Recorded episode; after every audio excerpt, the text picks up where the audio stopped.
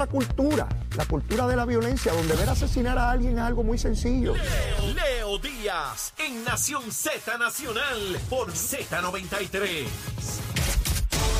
Buenos días Puerto Rico, soy Manuel Pacheco Rivera informando para Nación Z Nacional en los titulares. Residentes en el barrio Machuchal en Santurce denunciaron la demolición de un edificio abandonado y declarado como estorbo público en la calle Díaz Andino, sin aparentes seguir, sin, debo decir, sin aparentemente seguir las debidas precauciones por riesgos de asbestos y plomo en la estructura y entienden que la situación amenaza a la salud de los vecinos y los mismos empleados de la compañía contratada. Por otra parte, sobre 60 empleados del gobierno central, la mayoría de ellos de administración de rehabilitación vocacional, debe decir, sufrirán ajustes en sus escalas salariales conforme al plan de clasificación y retribución que producirán reducciones de sueldo que alcanzan cientos de dólares mensuales para cada uno.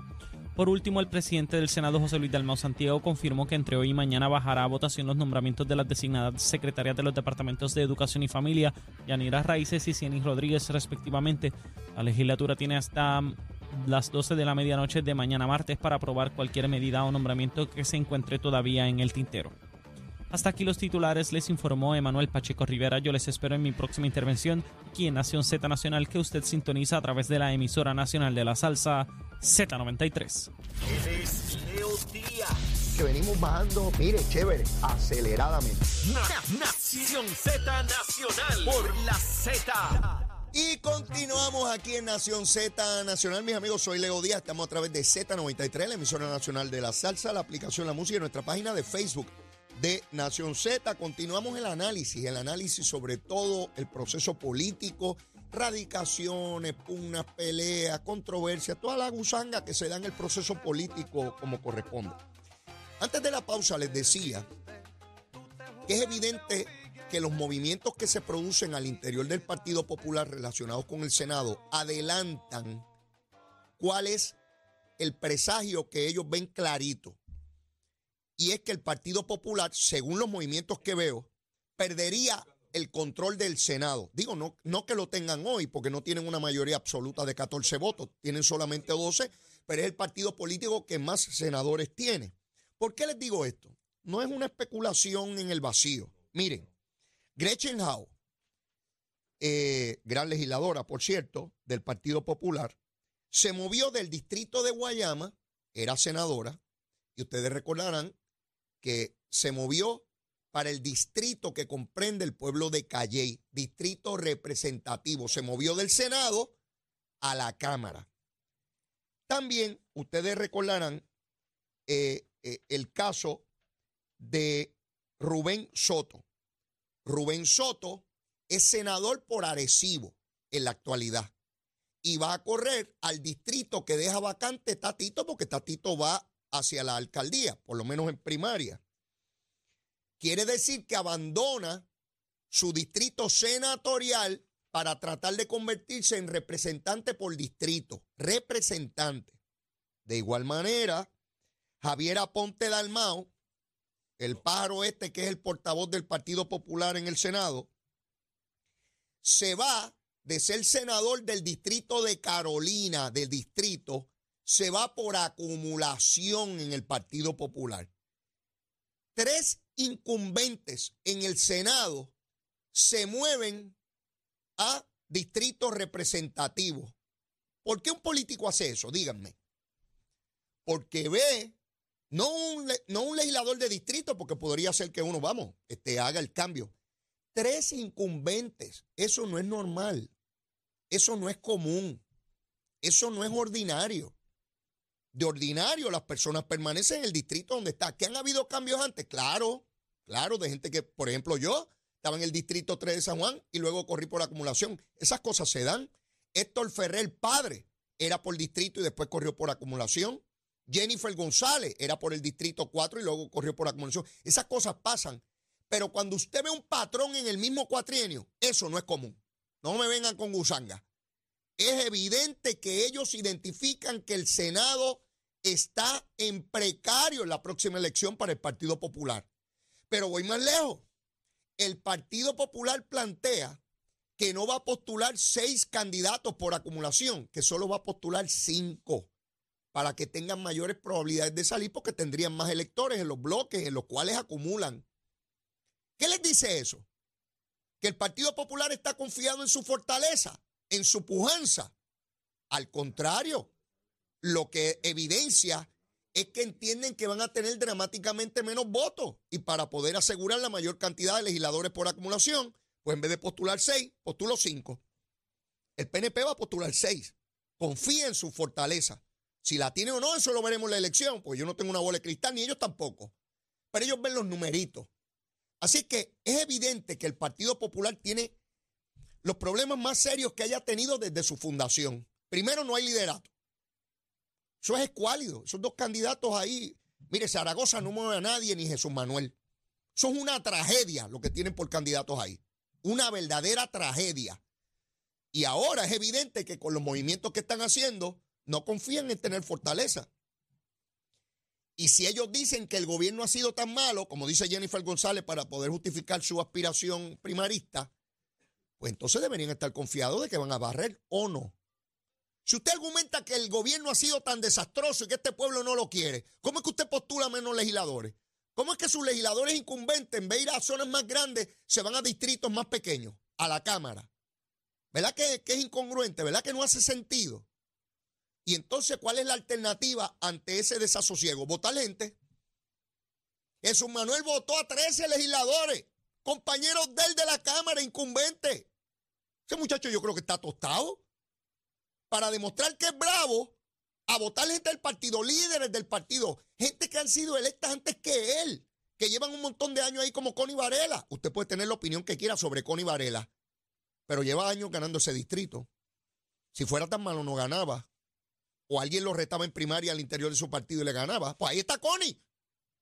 Le guste a quien le guste y no le guste a quien no le guste. Connie Varela está ahí. Pues él votó a Connie.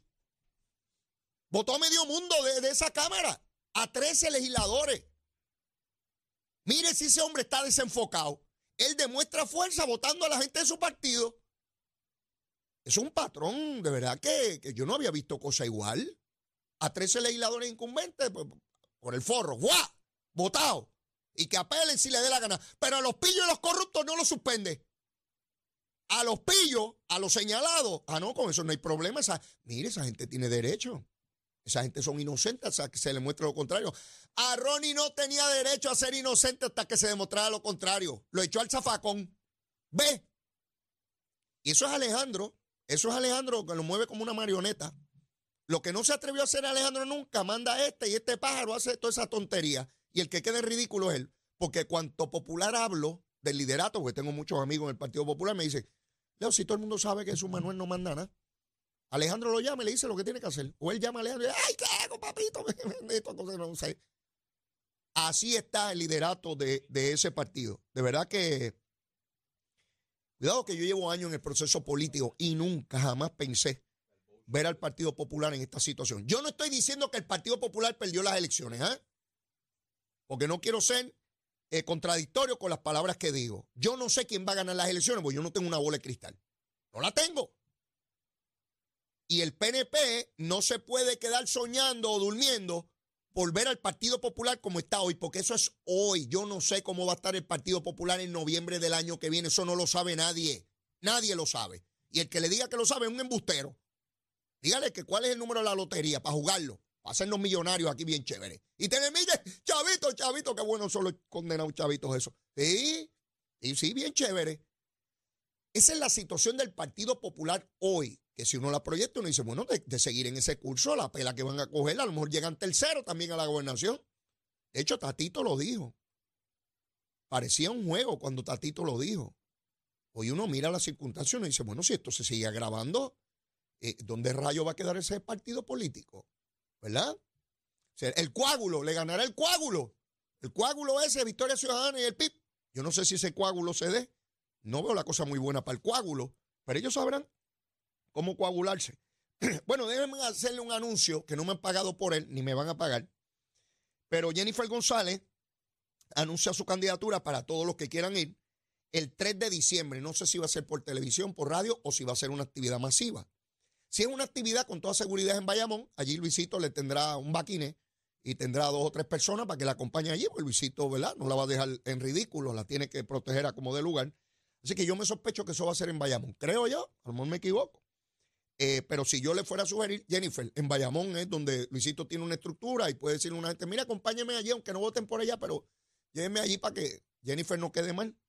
De hecho, el viernes, eh, Jennifer tuvo una comparecencia de medios y allí le cayó encima a Noelia, a la secretaria de la gobernación, y a la secretaria de Recursos Naturales, a la licenciada Anaí Rodríguez, y les dijo que son unas politiqueras. Jennifer, te voy a dar un consejito, mi vida, te voy a dar un consejito. No estés peleando con tanta gente. Un candidato a la gobernación no está peleando todo el tiempo insultando a la gente. Búscate a alguien que lo haga por ti. ¿Verdad? Si quieres insultar, que otro insulte, pero tú no, eso no lo hace el candidato, Jennifer. No se ve bien. Te ves como una peleona. Parece como si fueras candidata a la legislatura. Los legisladores viven de la controversia, de la opinión pública. Y siempre tienen que estar creando noticias en esa dirección de controversia y tirándole a aquel y al otro. Pero un candidato a la gobernación se proyecta como un hombre, una mujer de Estado, respetuosa, haciendo señalamientos de futuro, en qué consiste su gobierno. Al día de hoy, yo no he escuchado una sola idea de Jennifer sobre qué, cómo va a mejorar las cosas. Todo es una pelea. Y aquel es un bruto, y aquel es un buscón, y aquel es un politiquero. Eso es insultar desde que arranca. Le ponen un micrófono e insultar. Jennifer, así no se hace mi vida. Es un disparate, no te ves bien.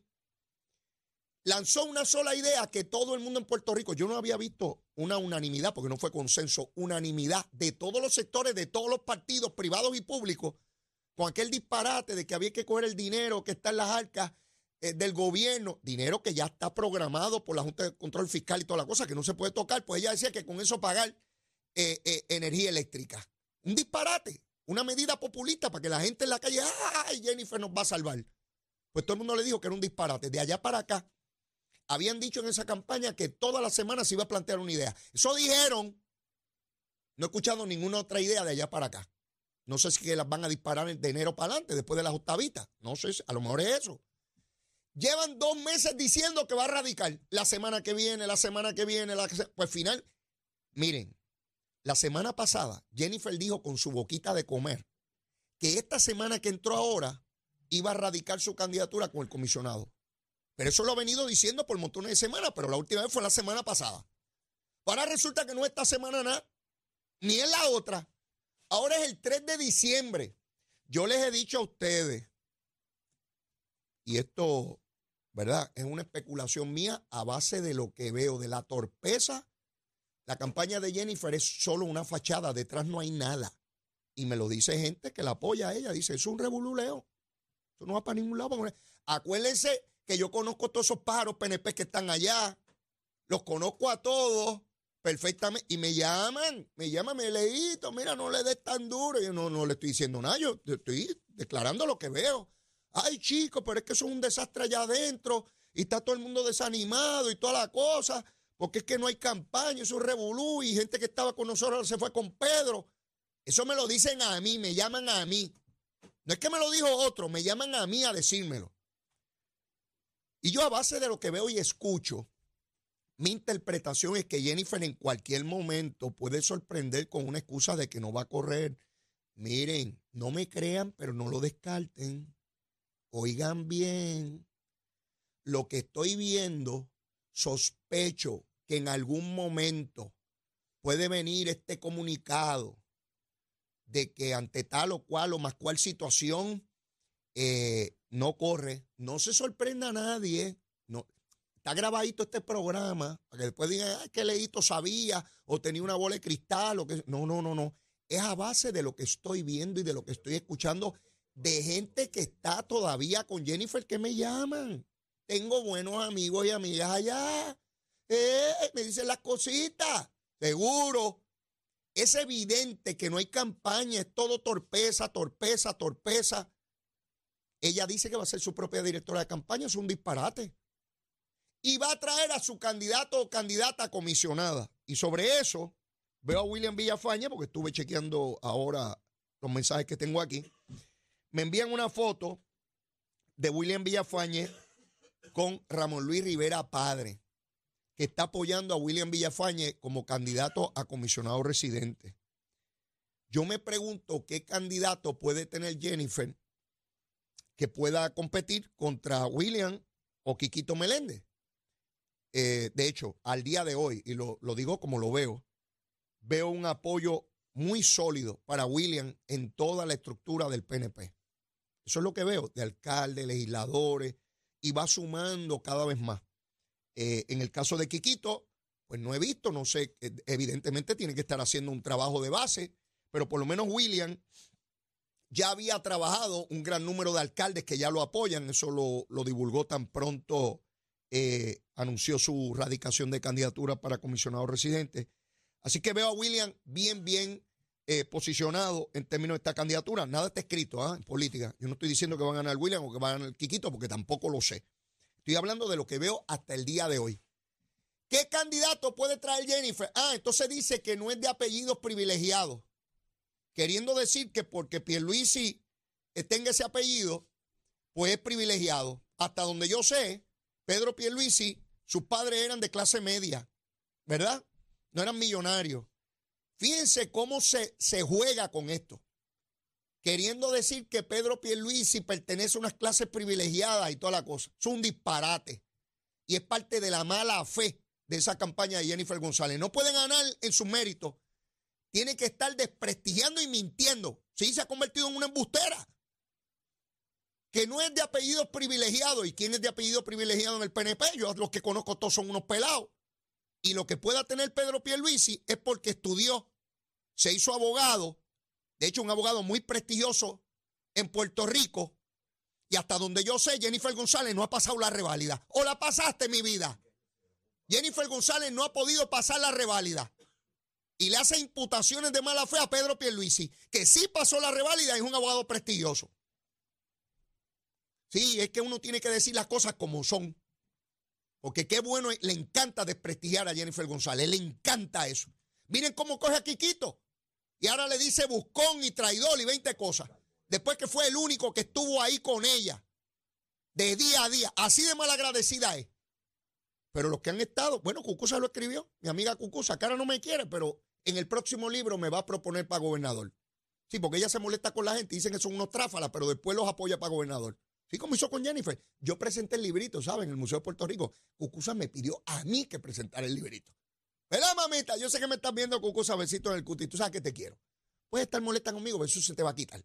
Olvídate, yo te conozco como si tuviese parido. Olvídate de eso. Como si tuviese parido. Así es que, ¿qué candidato puede traer Jennifer que pueda batir a los candidatos que están? Pues yo no sé. ¿Sabrá ella? Esos grandes candidatos que tienen. Vamos a ver a quién carga a quién monta en ese trencito que no parece haber mucha gente interesada. Y ya empieza a traslucir algo que también dije. A mí me encanta decir esta cosa que yo lo dije. Así son los analistas, todos lo habían dicho. Pues yo soy igual, yo también lo dije. Seguro, aquí vienen 20 pájaros que no han dicho nada y dice que dijeron. Pues yo también dije. Hace mucho tiempo atrás, les dije que una de las razones para que Jennifer corriera a la gobernación es que tiene miedo a que no haya una ventana de oportunidad como la que ella cree que tiene ahora. Me explico. Lo que ocurrió ayer con Miguel Romero y lo que parece que va a suceder en las elecciones, si es que sucede, yo creo que va a suceder, que es un triunfo grande de Miguel Romero. Pedro Pierluisi planteó ya que él solamente aspira a la reelección, que el 2028 eh, eh, pues habrá otro candidato a la gobernación por el PNP porque él solamente aspira a dos términos.